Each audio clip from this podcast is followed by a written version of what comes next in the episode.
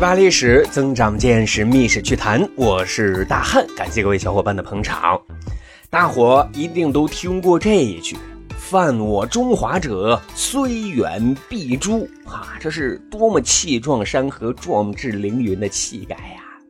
其实呢，这一段话最初的版本是什么呢？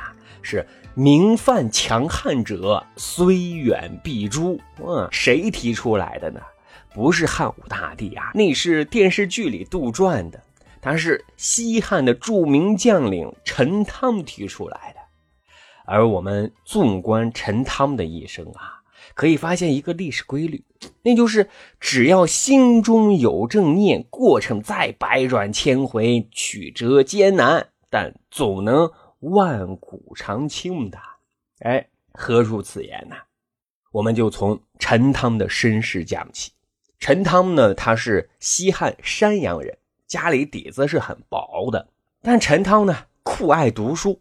要说陈汤的父母也是非常有远见的，为了满足陈汤读书，真是节衣缩食、砸锅卖铁，甚至是出门借钱，一个目的就是要供陈汤读书。陈汤自然那也是不负期望，饱读诗书，满腹经纶，很有谋略的。可是那个时代呀，他还没有科举制度。是察举制，谁会推荐这个穷小子去做官呢？哈，无奈为了还债，陈汤呢就跑到了京城长安去寻求机会跟平台去了。啊，还别说，毕竟是首都啊，充满了机遇，只要你有真才实学，就有机会实现自己的抱负。啊，当时的富平侯张伯就非常赏识陈汤，当即就决定啊，要向朝廷推荐这个年轻后生去做官。可是呢，就在这个关节眼上，老家传来消息了：陈汤的父亲去世了。这简直就是晴天霹雳呀！在当时的社会背景之下，这是天大的事情啊！陈汤，你必须马上回家奔丧啊！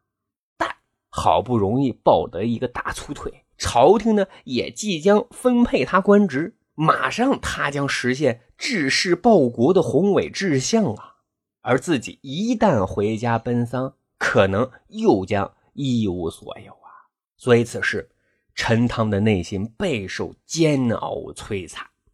但是，最终他下定决心隐瞒消息，继续在京城啊等待任命。然而呢，这个世界毕竟是没有不透风的墙的。朝廷最后就认定你陈汤就是一个十恶不赦的人渣呀！这样一个不忠不孝的人，朝廷怎么会给你任职呢？啊，最终陈汤还被打入大牢，监禁一年啊！就连当初推荐他的富平侯张伯也是受到了牵连的。不过呢，一年之后，陈汤出来了，还是那只打不死的小强啊！满身的才学，终究是要有平台施展的。机缘巧合，再加上自身的努力，终于在贤达之士的推荐之下，朝廷再次封他为郎官啊！这是一个很虚很闲的差事。那此时不甘心的陈汤呢，敏锐的就发现边疆也许才是自己的舞台呀。于是他是主动要求前往西域边疆，而且很快凭借出色的能力，就成为西域都护府的副校尉啊，准准的二把手啊！当时啊，一把手是谁呢？西域总督甘延寿。我们都知道啊，张骞出使西域之后，最终在强悍的武力威慑之下，打跑了匈奴势力，使西域各国都臣服于汉朝。啊，西域有了任何问题，原来啊都是要看匈奴脸色的，现在全都得请示汉朝大哥的。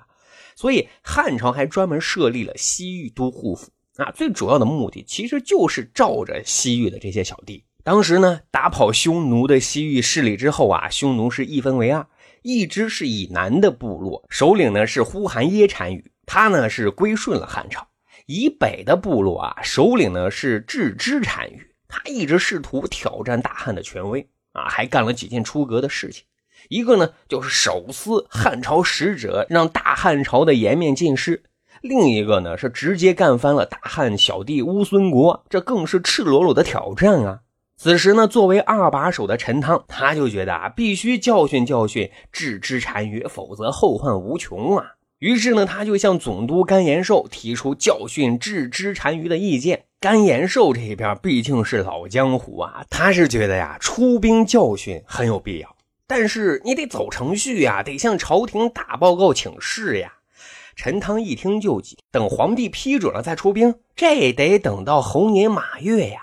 他向甘延寿据理力争啊，说朝廷坐镇的都是求稳怕乱的，没有半年啊，争论不出结果的。而现在如果不对匈奴用兵，只会助长郅支单于的气焰，他们会更加肆无忌惮，最终大汉也将失去西域的统治的。甘延寿这边挠挠头，说自己再想想，之后就不见动静。现在陈汤不会了。但他读的书告诉自己，要实现抱负，要治国平天下，懦弱等待投机，无疑是坐以待毙呀！主动出击，先下手为强，占据优势，才是当务之急。恰巧呢，此时甘延寿病了，卧床不起。这个时候，陈汤就下定决心，出了一招险棋，矫诏出兵。他呢是假传圣旨，征召部队出击匈奴。这个时候啊，病床上的甘延寿听到消息就惊呆了，直接蹦下病床去找陈汤。可是啊，陈汤怒目而视，大声质问：“大军已经集合，难道你想破坏大计？”此时啊，那可真是箭已在弦，不得不发呀。甘延寿也是没了脾气。但毕竟那也是血气方刚的汉子呀，就会同陈汤共同出兵教训匈奴。当然，大军上路的同时，陈汤呢就赶紧给朝廷啊补打了一个报告，请求出兵。于是就在奏折里出现了那句震荡古今的话：“明犯强汉者，虽远必诛。”哈哈，总之，经过一番激战。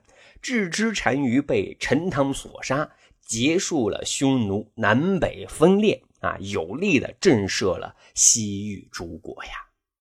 各位，虽然大汉在这里是轻描淡写，但这啊可是非常了不起的战功。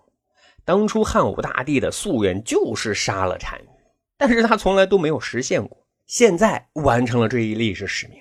陈汤和甘延寿自然也很兴奋，赶紧就给朝廷打报告。当时的汉元帝听后啊，激动的啊，从龙椅上都跳了起来，要大加封赏。可是有一个人站了出来，坚决反对。他是谁呢？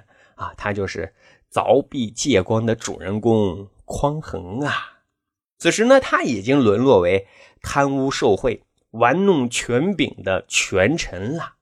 他就认为陈汤、甘延寿未经请示朝廷擅自出兵，没死就是万幸了，还想封爵位，还想得赏赐，门儿都没有。一旦开了这个头，以后谁还把朝廷放在眼里？汉元帝一听，觉得哎挺有道理的，所以就一直犹犹豫豫，拖了近三年，才最终决定授予这两个人侯爵的名号，赏赐十亿。三百户黄金一百斤，啊！后来汉元帝去世了，汉成帝即位。此时呢，任丞相的匡衡继续揪住陈汤不放，说他当时在攻打匈奴的过程当中，把从康居国父王那里啊缴获的财物全归为己有。于是陈汤被罢了官职呀。之后呢，又因为其他罪状，陈汤还被打入大牢，准备啊处以死刑。啊，多亏呢有人相助，才免于一死。但总之，人生高光之后，暮年陈汤的生活很是凄惨，又因各种政治斗争被发配边疆。而这个过程当中，他一直很平静平和，默默承受一切。等他有机会再回到长安，却已经。走到了人生尽头啊！再后来呢，就是王莽篡汉了。但他对陈汤的作为是颇为敬佩的，因此他执政之后，终于给汉朝的忠臣陈汤平了反，封陈汤的儿子为破胡侯，追封陈汤为破胡壮侯。只是呢，这名誉啊来的有些晚。但或许陈汤他并不在乎，就如同他在击败匈奴之后所默默承受的屈辱、不公和折磨，因为我心向明，问心无愧，所以暴风雨再猛烈，也无法击溃一个内心有正念的战士，因为时间迟早会证明一切，会证明那份拳拳之心、赤子之心，所以。千年后的今天，我们还会纪念他，讲述他的功绩。好，十里铺人民广播电台《密室趣谈》，这就是本期节目。